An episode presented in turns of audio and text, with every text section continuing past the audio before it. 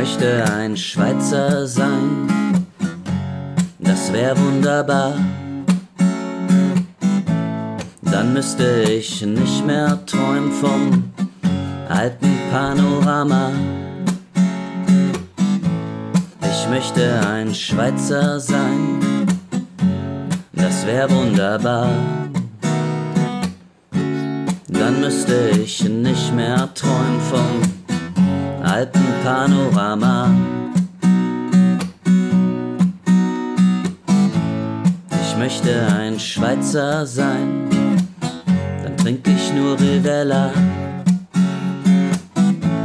Ich hätte ein Datenschutzgesetz, das wär wunderbar klar. Ich möchte ein Schweizer sein, dann trinke ich nur Rivella. Hätte ein Datenschutzgesetz, das wär wunderbar klar. Schweizer müssen nie weinen. Schweizer müssen nie weinen. Schweizer müssen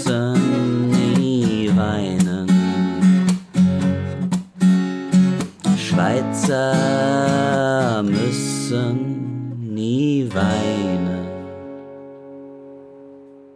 Hallo und herzlich willkommen zu einer weiteren Folge von Dr. Datenschutz, der Podcast der Intersoft Consulting Service AG.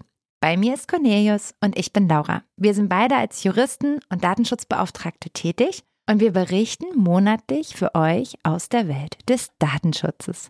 Hallo Cornelius. Hi Laura. Es ist, ich habe ja immer das gleiche Intro, aber diesmal ist es mir noch schwerer gefallen, weil jetzt fühle ich mich ein bisschen wie ein Papagei, denn ich habe das ja eigentlich alles schon mal gesagt.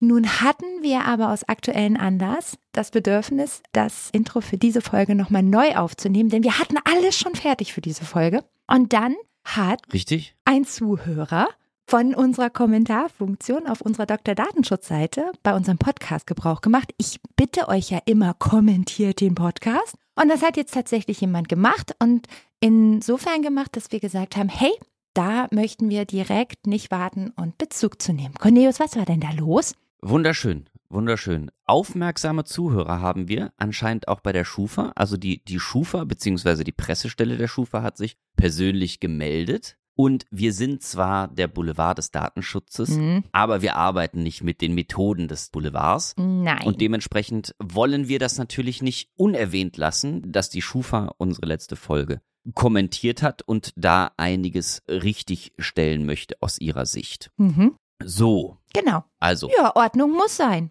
Ordnung muss sein, das ist auch ihr gutes Recht. Es ist ja immer besser, wenn man miteinander redet als, äh, als übereinander, nicht wahr? Absolut. Deswegen haben wir diesen Dialogvorschlag der Schufa nehmen wir gerne auf und teilen euch gerne mit, was die Schufa so sagt. Ähm, die Schufa möchte zu der Folge Stellung nehmen, hat sie, das könnt ihr auch in unserem Kommentar unter der Folge auf drdatenschutz.de nachlesen. Mhm. Also, die Schufa meint, wir behaupten, dass das Alter beim Scoring eine Rolle spielt. Das ist falsch. Informationen zu Alter und Geschlecht werden im Schufa-Scoring nicht verwendet, so die Schufa. Mhm. Außerdem behaupten wir, dass Anschriftendaten wie Straße und Postleitzahl bei der Schufa ganz wichtig sind. Mhm. Auch das ist falsch, meint die Schufa. Adressdaten werden bei der Schufa standardmäßig nicht zum Scoring verwendet.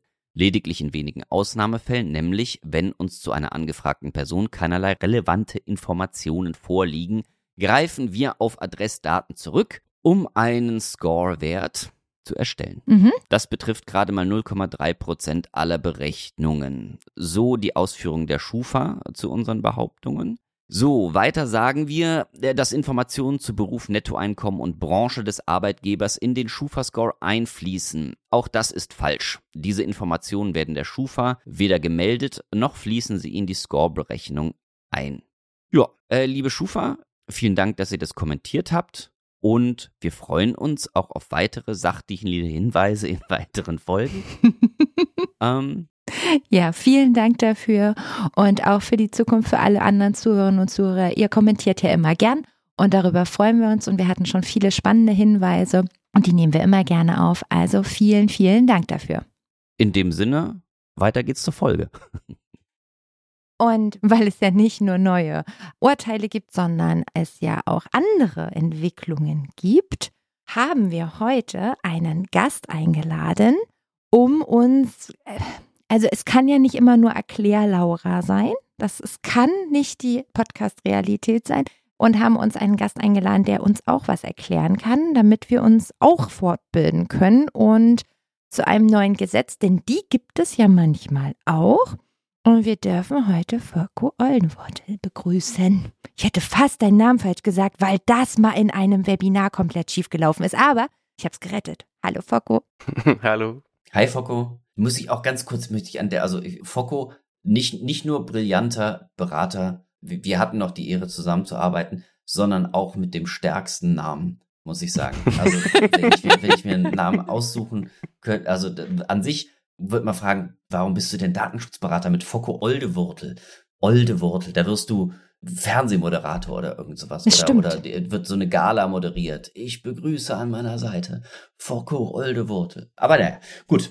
Stimmt. ich würde sagen, am Datenschutz. Ich bin unabhängig von deiner fantastischen Expertise. Du fingst irgendwann nach mir an und ich habe den Namen gelesen und ich dachte, wow, wow. meine ich im positivsten aller Sinne. Fantastischer Name. Danke. Ja.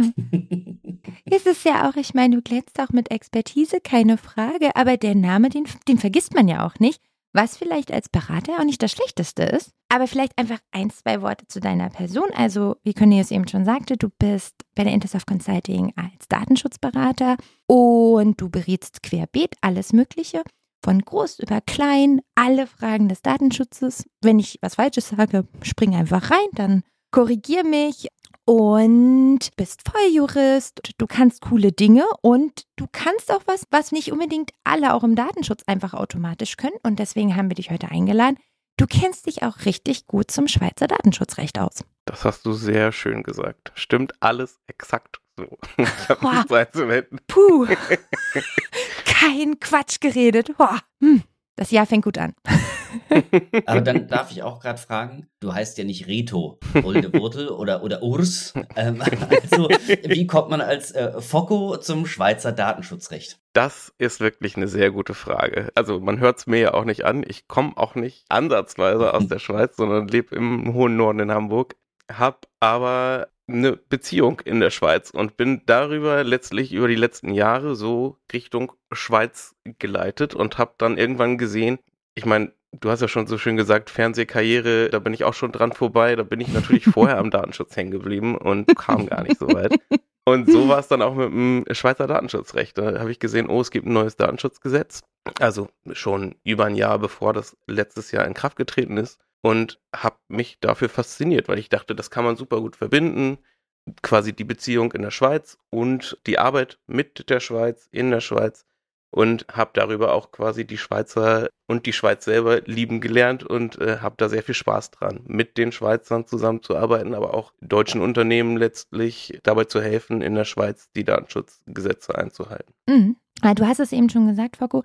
Also es ist jetzt so, da gibt es jetzt ein neues Datenschutzgesetz in der Schweiz. 1.9. letztes Jahr ist das in Kraft getreten. Und die waren ja aber da vorher nicht blank. Vielleicht kannst du mal ganz kurz was erzählen, wie wir sind dazu gekommen. Den allermeisten Zuhörern und Zuhörern wird klar sein, naja, wir haben ja Angemessenheitsbeschluss für die Schweiz, ist ja eben nicht EU, ne? Brauchen wir, ist ja ein Drittstaatentransfer und so. Vielleicht so ein bisschen Kontext geben, wo kommen wir eigentlich her? Warum war denn das jetzt vielleicht nötig, bevor wir vielleicht mal so ein paar die Sonderlocken uns angucken aus dem Schweizer Datenschutzrecht? Ja, also die, die Schweizer sind ja sowieso schon immer für guten Datenschutz bekannt. Ne? Also viel geben sie nicht preis. die beiden alles für sich. Und das Datenschutzgesetz von davor gab es auch schon seit 1992. Mhm. Immer in, wieder in überarbeiteter Fassung, aber so seit 1992. Und dann kam natürlich die DSGVO und die Schweizer haben sich gedacht, gut, wir sind nicht EU, aber Natürlich haben wir so ein bisschen Angst, dass uns der Angemessenheitsbeschluss wegfällt. Und bevor irgendjemand in der EU auch nur irgendwas sagen konnte, mhm. haben die Schweizer im vorauseilenden helvetischen Gehorsam äh, gesagt, das machen wir doch ganz schnell. Und haben sich ein Gesetz überlegt. Das also, hat Gehorsam und helvetisch, naja, schwierig. Aber gerade im Gegenteil. Aber naja. Aber es ist dann auch durch, also fünf Jahre hat es dann letztlich gedauert, durch einige Streitigkeiten, äh, mhm. was das Gesetz betraf. Aber man hat sich zu einem Gesetz durchringen können. Und letzten Endes, letztes Jahr, 1. September, ist das Ganze in Kraft getreten und findet jetzt auch seine Anwendung und ist auch gar nicht so groß unterschiedlich zur DSGVO, mhm. um denjenigen, die quasi aus einer DSGVO-Sicht mal darauf schauen, so ein bisschen die Angst zu nehmen. Mhm. Okay, also die Schweizer haben vielleicht das äh, nicht erfunden, aber Sie äh, mögen offensichtlich Datenschutz gern und äh, sind. Das war nicht schlecht, Laura. Das war nicht schlecht. also ich habe ich hab nicht äh, es ganz bewusst eingesetzt, aber ich, während es mir eben so in den Kopf kam, dachte ich auch so, oh komm, das ist jetzt schon ein ganz nices Wortspiel. Ja. Es könnte, könnte ja. schlechter sein, ne? Also ja. Ja. Aber spannend ist natürlich zu sehen, also die kommen jetzt nicht aus dem Nichts auf einmal und haben das jetzt für sich frisch entdeckt, sondern die bauen natürlich auf Strukturen auf und ähm, befinden sich natürlich auch im europäischen Kontext. Also man könnte sagen, es macht Druck, man könnte auch sagen, es motiviert, also je nachdem, wie man vielleicht drauf guckt. Aber sie sind ja keine Insel, sondern sie wollen ja auch mit ihren Nachbarn und auch international natürlich agieren. Das macht erstmal alles total Sinn, würde ich einfach sagen.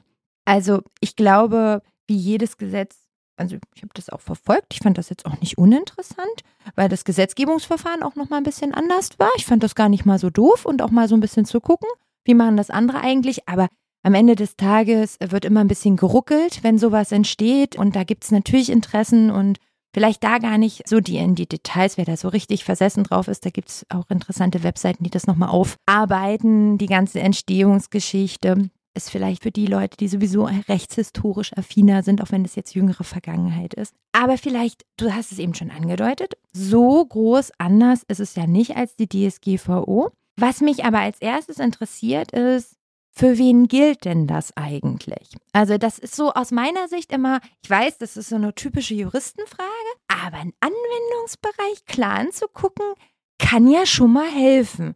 Und durch das Marktortprinzip und ein, zwei andere Regelungen, fesch ganz am Anfang von der DSGVO, ist es ja da auch ganz klar. Wie ist denn das in der Schweiz? Wer muss denn das jetzt machen? Das ist auch nicht groß anders als in der DSGVO letztlich. Die Schweizer haben auch das Marktortprinzip, aber auch das Auswirkungsprinzip. Das heißt, gerade was den, also persönlichen Anwendungsbereich ist letztlich, trifft jedes private Unternehmen. Ne? Also kann man schon so sagen, zumindest wenn wir uns das große DSG angucken. Die Schweizer sind da ja kantonal auch nochmal aufgeteilt, aber das können wir jetzt mal außen vor lassen. Da nicht erschrecken, da gibt es auch nochmal 26 kantonale Gesetze. Ja, die kann man erstmal außen vor lassen, wenn man nicht mit der öffentlichen Verwaltung zu tun hat. Okay. Aber ansonsten räumlich schaut man sich erstmal das Auswirkungsprinzip an und guckt, auf wen haben dann letztlich meine Handlungen Auswirkungen und betrifft das Menschen im Schweizer Raum oder eben nicht? Und wenn ja, dann ist für mich erstmal das Schweizer Recht oder das DSG anwendbar. Und dann unterteilt man letztlich genauso wie in der DSGVO, sitze ich in der Schweiz mit meinem Unternehmen oder sitze ich als Datenverarbeiter oder in der Schweiz sagt man Datenbearbeiter in der Schweiz, dann habe ich das volle Gesetz letztlich zu erfüllen. Sitze ich außerhalb der Schweiz und habe mhm. oder wenn ich zum Beispiel jetzt Cornelius mit seiner Cornelius GmbH habe. Ich wollte gerade sagen, die mhm. GmbH expandiert ja. Ja, aber ständig. in der Schweiz ist es, glaube ich, eine AG. aber ah, ja, oh, natürlich. Ja, ja. Ähm, ja, also die Cornelius AG. Äh, warte mal, wo hast du das in den USA? In Wisconsin, oder? Das, oder wo warst du? Ja, ne? Also wir wollen jetzt auch in die Schweiz. Also wir müssen ja stetig expandieren, um den Erhalt dieses wertvollen Unternehmens auch äh, in den nächsten Dekaden äh, sicherzustellen. Dementsprechend, also und in der Schweiz gibt es ja, ach, in Arkansas, jetzt merke, erinnere ich mich, ja, ist ja egal. Äh, Arkansas, ich erinnere mich. ja, jetzt habe ich, jetzt habe ich einen halben Lachflash. Naja, egal. So, auf jeden Fall, wir müssen expandieren und in der Schweiz ist Geld. So habe ich gehört.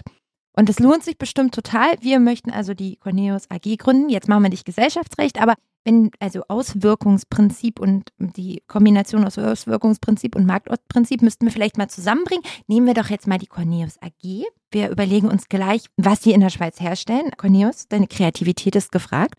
Und äh, Foko, let's go. Was heißt das jetzt für uns?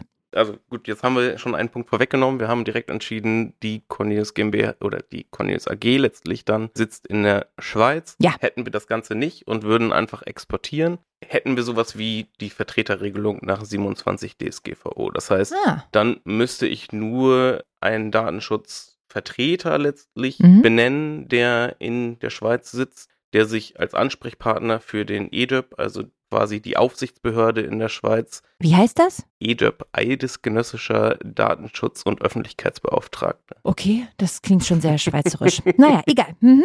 Okay, red weiter, Und gibt, ganz kurz, ganz dumme Zwischenfrage, gibt es da auch nur einen oder hat da auch jeder Kanton einen? Also haben wir, Auch da hat jeder Kanton Ah, ein, ja. aber, Mhm. aber, aber, aber für die Bundesverwaltung und für die Privatwirtschaft brauchst du nur den EDEP. Das heißt, nur der ist dein Ansprechpartner. okay. Mhm. Nur für die kommunale Verwaltung letztlich oder die kantonale Verwaltung ist Ah, Okay. das DSG dann und auch die jeweiligen Anlaufstellen da verantwortlich. Okay, also wenn ich nichts mehr öffentliche Verhaltung mache, also das mal nicht, Cornelius, damit fangen wir nicht an. Nee. Öffentlicher Nee, Bereich, Martin, nee, alles gut. äh, nee. Aber ist doch alles gut. Ist doch, Laura, ist doch alles gut. Hm, gut, Für, für uns das ist ja, für die Cornelius AG ist ja nur der eidgenössische Ja. Bundesbeauftragte, so wie ich das jetzt mal falsch wiedergegeben habe. Kurz einfach EDEP. verantwortlich. Mehr musst du dir nicht mehr. Der EDIP. EDEP. In meinem Kopf ist, ist schon die Cornelius-Puppe im Ski-Outfit. Käse essen, Fondue essen, Spätzle. Gibt's da bestimmt auch, gibt's auch Spätzle? Kasspätzle? Haben die auch, oder? Nee, nicht so Wobei schweizerisch, ne? Käsefondue ist schon eher, oder Raclette. Ah, Raclette. Auch gut. Hm, okay. Käse. Toblerone. Käse. Oh, Toblerone, Cornelius. Oh, ich hab, Cornelius, weißt du, ich sehe Das so eine kleine du- du- du- du- Cornelius-Puppe. Meine Allergien, also der Dublerone, kannst du mich, also wenn Ach doch, nicht willst, du. Die Ach so, sorry. Puppe. Ach, die Puppe. Mensch, Ja. mit so einer, die Cornelius-Puppe mit so einer riesen Toblerone unterm Arm. So? Nicht? Okay, okay. Red weiter. Also, Entschuldige, Poco.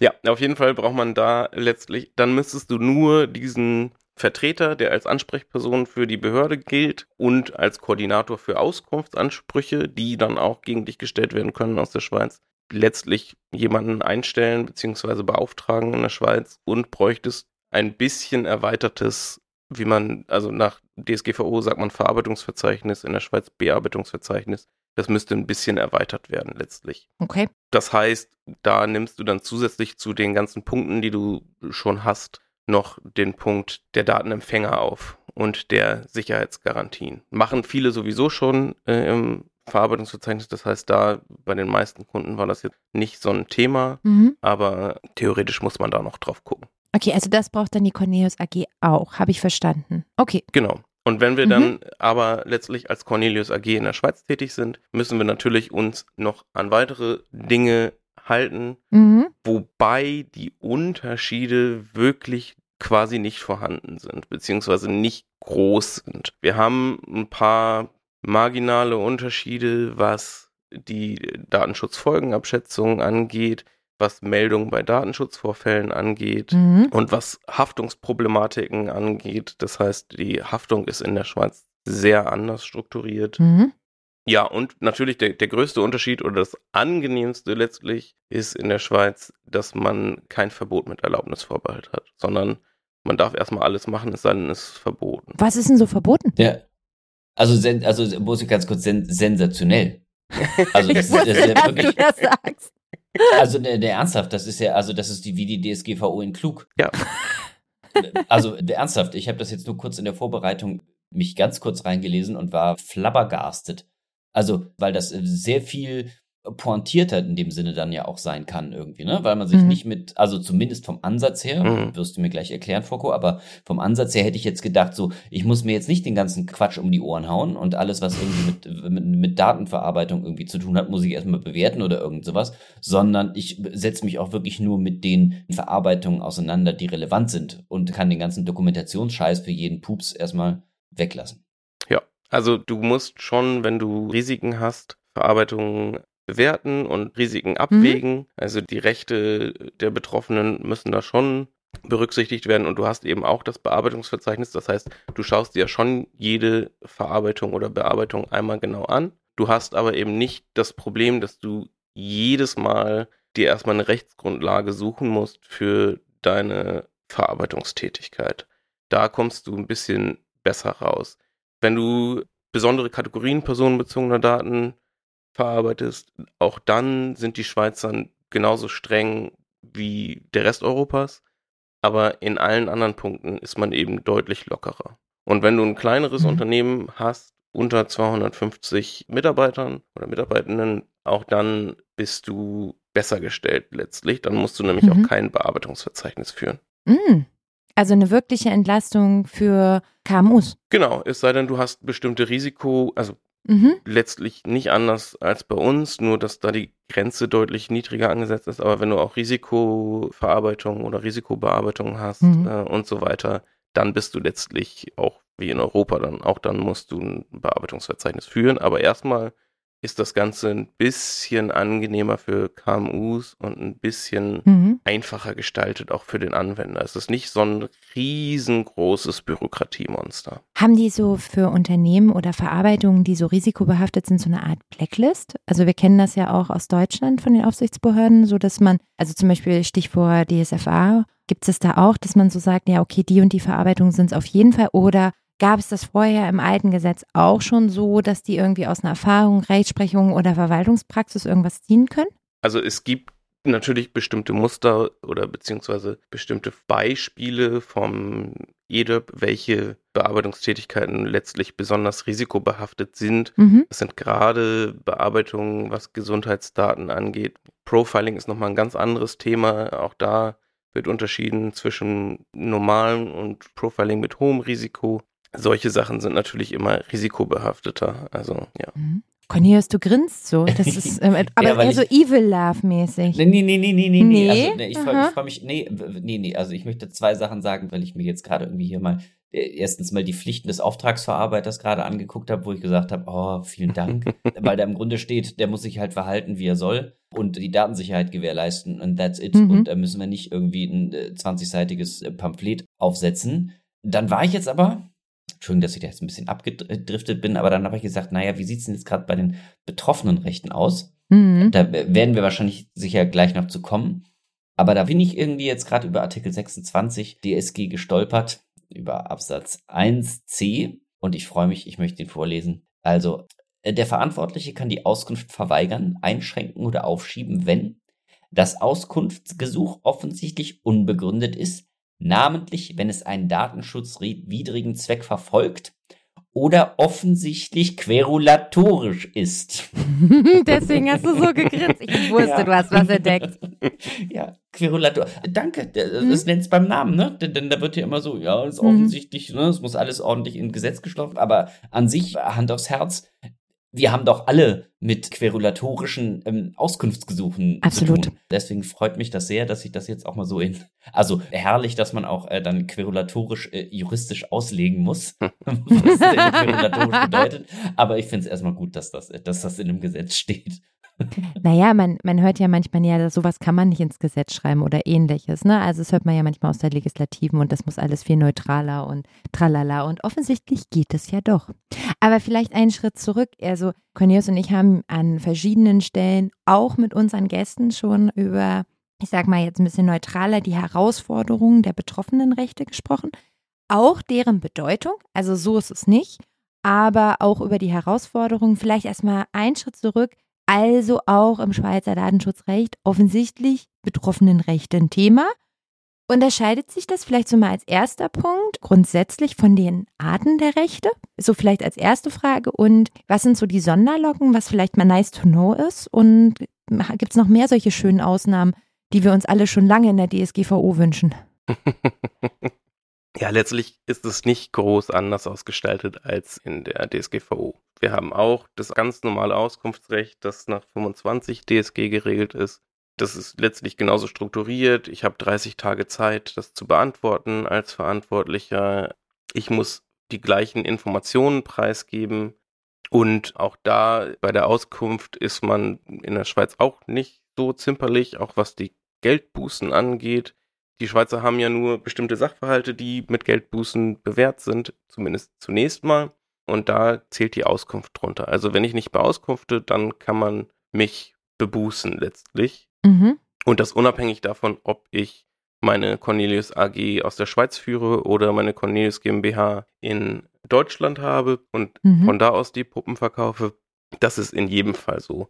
Aber zum Auskunftsrecht jetzt nochmal selber, da gibt es letztlich keine großen Unterschiede. Die betroffenen Rechte insgesamt, das Recht auf Datenübertragbarkeit ist nochmal ein bisschen anders. Das heißt, das haben wir einfach nicht so wie in Deutschland äh, oder in Europa. Das gibt es einfach nicht. Ansonsten haben wir letztlich genau die gleichen Regelungen dazu. Hm. Das ist kein großer Unterschied. Okay. Also würdest du jetzt sagen, die Schweizer haben sich die DSGVO mal angeguckt, haben sich entwartet, wie sich das so alles entwickelt. Und dann haben sie ein klügeres Gesetz gemacht, ganz salopp gesagt. Es wurde ja gar nicht so lange gewartet, wie sich das entwickelt. Mhm. Also man stellt sich das jetzt so vor, 2023 ist das Ganze in Kraft getreten. Der erste Entwurf stand eben kurz nach der DSGVO und es hat einfach lange gedauert, weil man sich in der Schweiz vor allem über den Begriff des Profilings gestritten hat. Okay. Da gab es einfach unterschiedliche Meinungen. Man wollte das Profiling als Definition oder qua Definition wie in der DSGVO haben.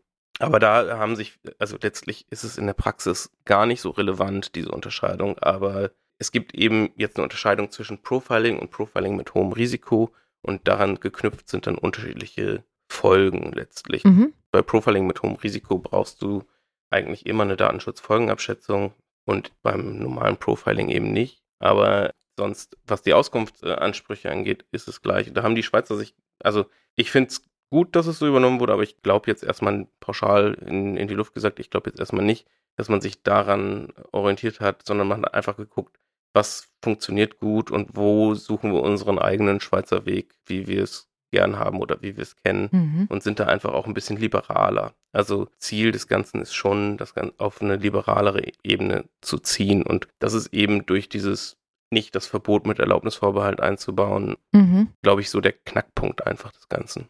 Mhm. Wird sich das auswirken auf den Angemessenheitsbeschluss? Also anders formuliert, ist das Gesetz gut genug, dass es keine Probleme geben wird? Ja, da bin ich mir relativ sicher. Das äh, DSG knüpft dann nochmal an die Datenschutzverordnung an mhm. und darin sind die technischen Maßnahmen, die du erfüllen musst als Unternehmen geregelt. Letztlich ist es so, dass das ein sehr hohes Datenschutzniveau gewährleistet, das Gesetz. Mhm. Also es ist jetzt nicht so, dass die Rechte der Betroffenen irgendwie in besonderer Weise den der restlichen Europäer oder im restlichen europäischen Raum oder der Wirtschaftszone eingeschränkter sind als, ja, als da. Spannend, spannend. Ich habe mal gelesen, Fago, in so einer Bemerkung, als das so im Werden war, dass äh, es eigentlich keine Cookie-Banner braucht in der Schweiz. Das habe ich mal gelesen. Vielleicht ähm, kannst du dazu vielleicht auch mal was sagen. Stimmt das, stimmt das nicht? Und wenn das stimmen sollte, äh, wieso ist das so? das, das ist so, weil man eben nicht für alles eine Einwilligung braucht. Naja, erzähl doch mal mehr. Also, wir haben ja unsere schönen Cookie-Urteile vom EuGH mhm. und die gelten natürlich nicht direkt. Die sind in der Schweiz nicht direkt anwendbar. Und wir haben eben beim Setzen von Cookies keine Pflicht, eine Einwilligung einzuholen. Wir brauchen ja eben keine zwingende Rechtsgrundlage, sondern wir machen eine ganz normale Güterabwägung. Mhm. Mhm. Und wenn die Güterabwägung eben fürs Unternehmen überwiegt und der Eingriff sehr gering ist oder gering ist, dann kann man letztlich darauf verzichten. Und es gibt eben noch mhm. nicht dieses Problem, was wir letztlich jetzt in ganz Europa haben, dass wir überall diese Cookie-Banner, Monster mhm. überall vorschalten müssen, bevor wir irgendeine so Website betreten können und erstmal auf alles akzeptieren oder alles ablehnen klicken und uns durch die Gegend natschen lassen. Das hat man erstmal nicht. Also auch da mhm. Äh, hat man natürlich oder sollte man Widerspruchsmöglichkeit einbauen, Opt-out und man muss auch, ist auch verpflichtet darauf hinzuweisen, dass eine Website mhm. Cookies setzt, weil die Informationspflichten habe ich ja genauso aber ich muss eben nicht dieses Cookie-Banner-Monster, was ich sonst mhm. überall einbauen muss. Mhm. Die meisten machen es trotzdem, gerade die größeren. Und weil ich wahrscheinlich auch keinen TTDSG habe, wahrscheinlich, ne? Also im Guten, ne? Weil ich jetzt auch noch nicht mal die, genau. die quasi manifestierende weitere Gesetzgebung ja. habe, die das nochmal speziell im elektronischen Bereich regelt. Genau. Also da bin ich erstmal fein raus. Ich meine, die meisten machen es dann trotzdem, weil die wenigsten Unternehmen sich nur auf den Schweizer Raum, zumindest mhm, die, die klar. in Europa im größeren Raum tätig sind, sich nur darauf konzentrieren. Und dann nimmt man einfach, also baut man das Cookie Banner Consent Management Tool ein und gut ist. Ja, bei Marktortprinzip und so. Genau, genau das, was du sagst. und damit hat man es dann. Aber man kann theoretisch darauf verzichten und das machen auch viele. Also wenn man sich Schweizer Websites anguckt, kann man sich einmal den Spaß machen und irgendeine Website.ch eingeben, die man sonst so kennt, wo man einfach mal auf die Suche machen und äh, da findet man das schon sehr oft. Hm. Ich habe noch so, vielleicht ist ein bisschen off-topic, aber die Frage kenne ich auch im Bereich DSGVO und Informationspflichten immer mal wieder, auch im deutschsprachigen, aber auch gesamteuropäischen Wirtschaftsraum immer wieder. Wie ist denn das mit der Sprache in der Schweiz? Weil, also, da ist ja, ist ja sprachlich, ist da ja ein bisschen Musik drin und ich will ja, ne, Corneus AG, ne, und dann habe ich vielleicht eine Webseite und habe vielleicht Informationspflichten auch. In welcher Sprache müssen die denn sein? In mehr als in einer? Und muss ich dann jetzt auf einmal Schweizerdeutsch können oder Schweizerdeutsch? Ich kann das nicht. Aber du, du verstehst meinen Punkt. Ja, es ist tatsächlich so. Also es hängt natürlich davon ab, auf wen du abzielst und wer deine möglichen Kunden sind. Mhm. Aber du solltest schon die Leute, zumindest was die Informationspflichten angeht, in der Sprache, in der sie sprechen, informieren. Und das ist zumindest nicht Mundart. Also alle können Hochdeutsch und können das auch lesen und verstehen und sprechen. Das heißt, da äh, musst du dir jetzt nicht die jeweiligen kantonalen... Aber vielleicht Französisch, ha? Mhm. Französisch solltest du können mhm. und auch auf deiner Website vernünftig haben. Italienisch gehört dazu. Mhm. Das sind die Rätoromane. Cornelius. Cornelio. Cornelius AG. Cornelio AG. Ja. Und wie ist es auf Französisch? Ähm, das, du bist doch so frankophil. L'entreprise de Cornelius. Ja.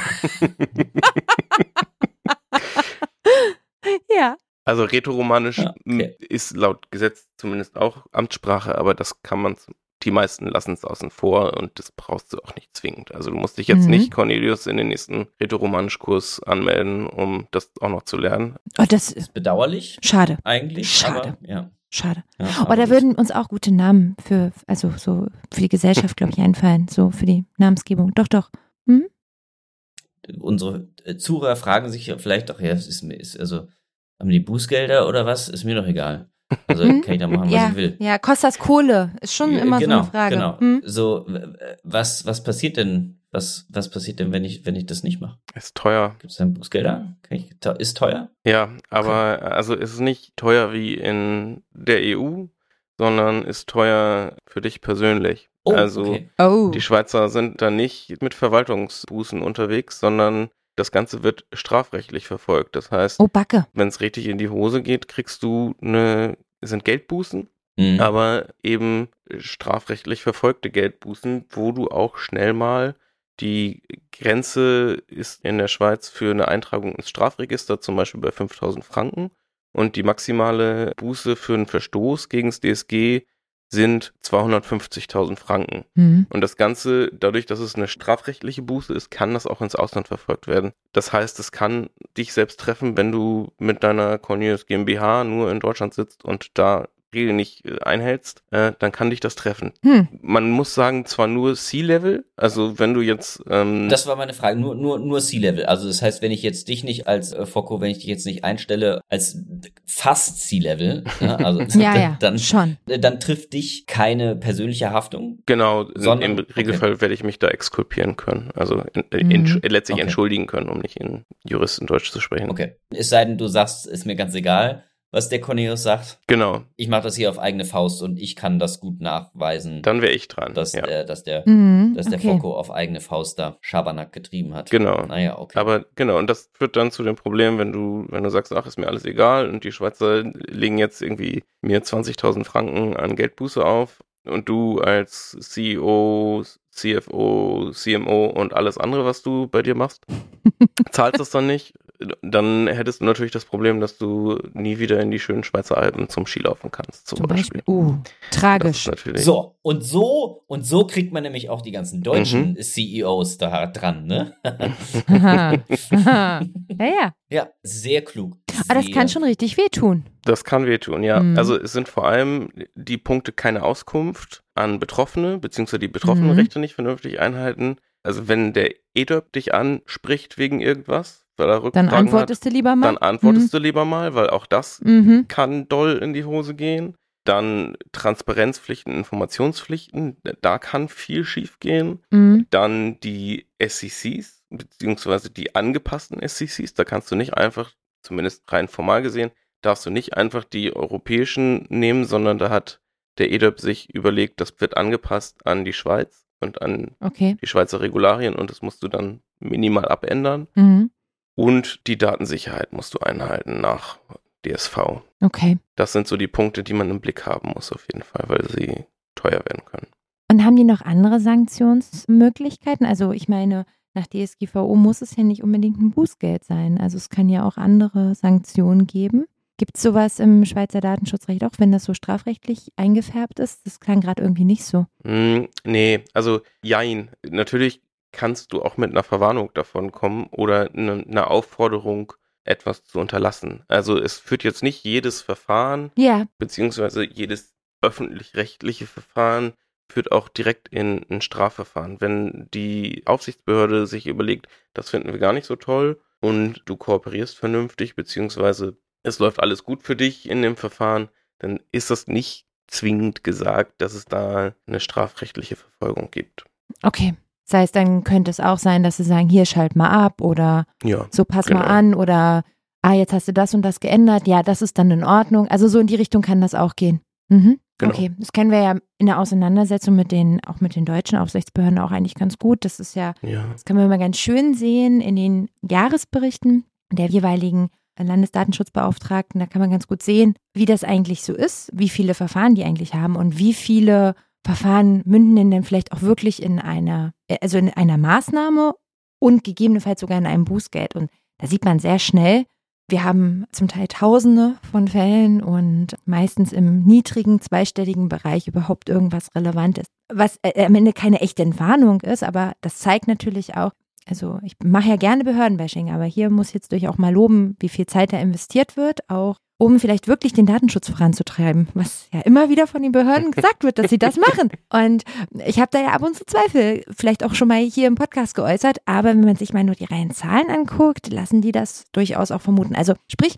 die Schweiz hat auch diese Möglichkeiten. Okay, das Ja. finde ich ja erstmal ganz spannend. Die Welt sieht da nicht groß anders aus, was das angeht. Also Mhm. auch da, das kann man sehr gut vergleichen. Also wenn man das in Europa beziehungsweise in Deutschland kennt mit den Behörden, das funktioniert ähnlich. Also auch da ist nicht die Kommunikation oder in den meisten Fällen nicht die Kommunikation sofort das schärfste Schwert. Mhm. Okay, also ich ziehe jetzt hier raus. Mm, Es kann teuer werden. Wichtig, wenn ich Skifahren möchte.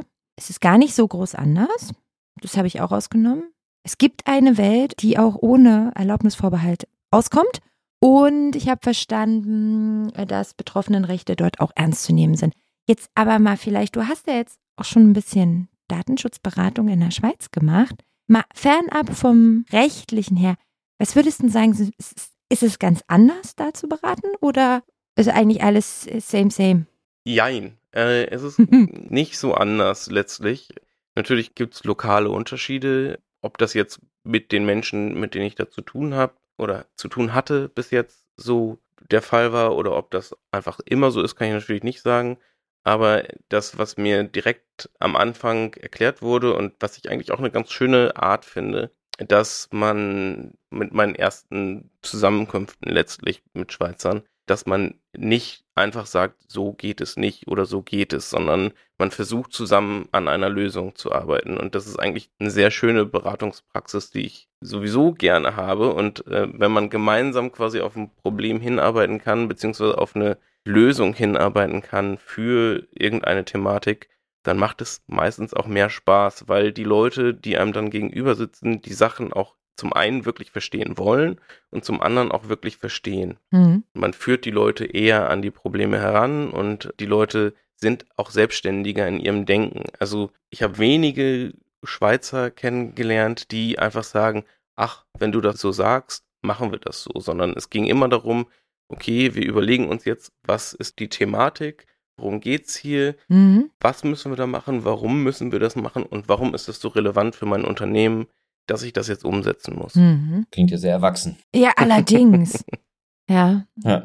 Aber das mag auch äh, daran liegen, dass diese normative Keule nicht so hart ist, dass man einfach alles immer gleich verbietet. Ich glaube, das gibt so Leanway von Anfang an. Aber äh, meine Frage war so auch so ein bisschen so als Nordlicht, was du ja nun auch Mhm. ganz klar bist, ist das dann nicht äh, schon sehr südeuropäisch da? Schon. Verstehst du die überhaupt? Äh, doch. Also es kommt drauf an. Äh, Auch da wieder der Jurist. ich, ich verstehe einige und verstehe einige nicht. Mhm. Ähm, wenn, also natürlich spricht man in, in der Schweiz Mundart und wenn die Leute unter sich sind, sprechen sie alle Mundart. Es können aber auch eben alle Hochdeutsch und gerade am Anfang, als ich noch gar nichts verstanden habe, habe ich das den Leuten einfach immer gesagt und die Leute sind sehr aufgeschlossen und äh, können natürlich auch alle Hochdeutsch und wechseln dann ins Hochdeutsch. So meine Erfahrung. Von daher habe ich da eigentlich nie so richtig Probleme gehabt, aber gerade am Anfang, also man versteht je nach Kanton, in dem man sich aufhält, erschreckend wenig. Also gerade wenn die Leute dir sagen, so, Also du meinst, wenn Mundart gesprochen Mu- wenn wird. Mundart gesprochen wird. Mhm. Also in Mhm. einigen Kantonen Bist du raus? Also habe ich schon noch meine Schwierigkeiten. Da bin ich raus. Das kann ich einfach nicht verstehen, beziehungsweise, also sprechen sowieso nicht. Da mache ich mir auch nichts vor. Das wird schwierig. Hm. Aber das Verstehen, äh, das geht mehr und mehr. Cornelius würde da einfach fake it until you make it, ne? Also Cornelius, du würdest irgendwas sprechen, glaube ich. Nee, ist ich so bin, meine nein, nein, nein, nein, nein, ich, ich habe hier auch bei, Nee? der, bei der Folge sehr versucht rückzuhalten. Nein, nein, niemals, äh, niemals Dialekt mit denen, die den Dialekt äh, wirklich sprechen, sprechen. Denn Nee. das, äh, das geht immer schief. Nein, nein. Nur Spaß krieg und ich- nicht wirklich, ich ne? Müdes, müdes Lächeln, auf jeden Fall. Nein, nein, Okay. auf keinen Fall. Okay, Nee, nee. okay. Ähm, Ich dachte, du würdest einfach so loslegen, weißt du? Ähm, ich habe das auch Nee, in der nee, Familie, so mit Fremdsprachen. Einige meiner Familie haben überhaupt keine, also d- d- d- die sind einfach völlig frei von irgendwelchen Vorbehalten oder Ängsten oder solchen peinlichen Gefühlen, die ich dann durchaus kenne in der fremden Sprache. Und die legen dann einfach los. In meiner Vorstellung, Cornelius, ziehst du da einfach los. Aber nicht, also da nicht so? nee, nur bei denen, die, die nicht sofort erkennen, dass es nur Fake ist. Also, der, der, die, also ähm, nee, nee, da lasse ich die Finger davon. Mhm. Aber auch nur kurz zum Verständnis, ne? Wir haben ja trotzdem immer noch die, die französischsprachige Schweiz und die italienischsprachige Schweiz, also quasi so diese ganzen äh, verschiedenen äh, Dialekte sind dann ja auch nur die deutschen Dialekte, Genau. die es dann ja in den jeweiligen anderen Sprachen, zumindest so mein Verständnis, ja auch nochmal für sich gibt irgendwie. Also das ist ja eigentlich ein wahnsinnig großes äh, Sammelsurium an verschiedenen Ausdrücken, Bedeutungen, Überschneidungen, also wunderschön. Also es, ähm, Ja. ja, wirklich, wirklich, also sprachlich richtig wunderschön. Und es ist wirklich faszinierend. Es können wirklich viele Leute viele Sprachen. Also Mhm. da beneide ich Mhm. die Menschen, die da aufgewachsen sind, schon immer sehr, die dann relativ multilingual aufgewachsen sind. So viele der Leute, die ich da getroffen habe, können zumindest Mundart, Deutsch, dann, wenn sie im Unternehmenskontext oder in größeren Unternehmen unterwegs sind, auf jeden Fall auch sehr gutes Englisch äh, und dann natürlich noch entweder Französisch oder Italienisch oder sogar beides. Und das ist wirklich Mhm. beeindruckend, dass die Leute das dann einfach können. Ja, klar. Ja, ein äh, tolles Geschenk irgendwie, weil ja auch je mehr Sprachen du dann ja auch kannst, desto mehr du auch ja ein Verständnis für die einzelnen Sprachen entwickelst oder generell für Sprache und Verständigung. Also ich bin großer, großer Fan. Ja. Ja. Ja. Aber sie haben offensichtlich da spannende Wege gefunden und sie trauen sich ja jetzt offensichtlich auch mal was im Datenschutz, was ja gerade so auch ein bisschen abweicht an der einen oder anderen Stelle von der europäischen Norm. Und das ja, also so deine äh, Prognose ja nicht abweichend im Sinne von dem Gesamtdatenschutzniveau. Und ich finde das also mal ganz spannend, wie sich das jetzt dann auch entwickelt. Und also ich sehe jetzt nicht, dass die DSGVO morgen anders wird, aber Erfolgskonzepte wären ja dann schon mal spannend und auch andere Erfolgskonzepte, damit man mal vielleicht sagen könnte, also okay, es geht vielleicht auch noch mal ein bisschen anders. Wenn dann immer nur, also von, von den britischen Inseln, wenn man dann immer nur hört, wir machen das sowieso alles besser und das klingt dann so, ähm, ja auch so ein bisschen gnatzig manchmal, dann bin ich immer auch schon gleich wieder ein bisschen gnatzig, wenn ich ehrlich bin. Aber das haben die ja hier ganz, also nicht still und heimlich, aber ja mit nicht so großer Welle einfach mal gemacht und dann kann man mal gucken, wie gut ist das und wie bewährt sich das und ähm, wie gut sind auch die Rechte der Betroffenen da berücksichtigt. Ich finde das ganz spannend. Also da kann man mal gucken. Nächstes Positivbeispiel wäre letztlich die Auftragsverarbeitung. Es gibt eine Verpflichtung oder eine Beschreibung, was eine Auftragsverarbeitung ist, aber es gibt keine Verpflichtung, das Ganze zu verschriftlichen. Es gibt keine Verpflichtung, welche Punkte du letztlich absprechen musst und was nicht. Man orientiert sich Mhm. le letztlich dann auch an Artikel 28 und an den europäischen AV oder DPAs, aber auch da kannst du relativ frei agieren. Der einzige Punkt ist, dass viel auch von der DSGVO übernommen wurde und jetzt auch nicht unbedingt immer auf Begeisterung trifft, dass du über alles und jeden Pups informieren musst Mhm. und äh, die Informationspflichten sind jetzt genauso wie nach DSGVO. Die betroffenen Rechte sind fast die gleichen wie nach DSGVO. Und genauso umfassend und müßig Unternehmen teilweise. Hm. Das Gras ist nicht immer unbedingt grüner, sondern es ist auch manchmal gleich. Hm. Okay. Spannend trotzdem. Also ich bin mal gespannt, wie die damit zurechtkommen und wie das dann gelebt wird. Auch gerade das, äh, also ich meine, ich habe das ja schon rausgehört, natürlich brauchen Verarbeitungen auch Rechtsgrundlagen bei denen, aber es ist ja doch was anderes, ne? Und wie sich das vielleicht auch in diesem ganzen Bereich Dokumentations- und Rechenschaftspflichten dann niederschlägt. Und du sagtest ja nicht das ganz krasse Papiermonster oder Dokumentationsmonster. Ich bin mal gespannt. Theoretisch kann man ja auch mal von anderen lernen. Habe ich so, habe ich schon mal gehört. Es wäre schön. Wir werden es sehen.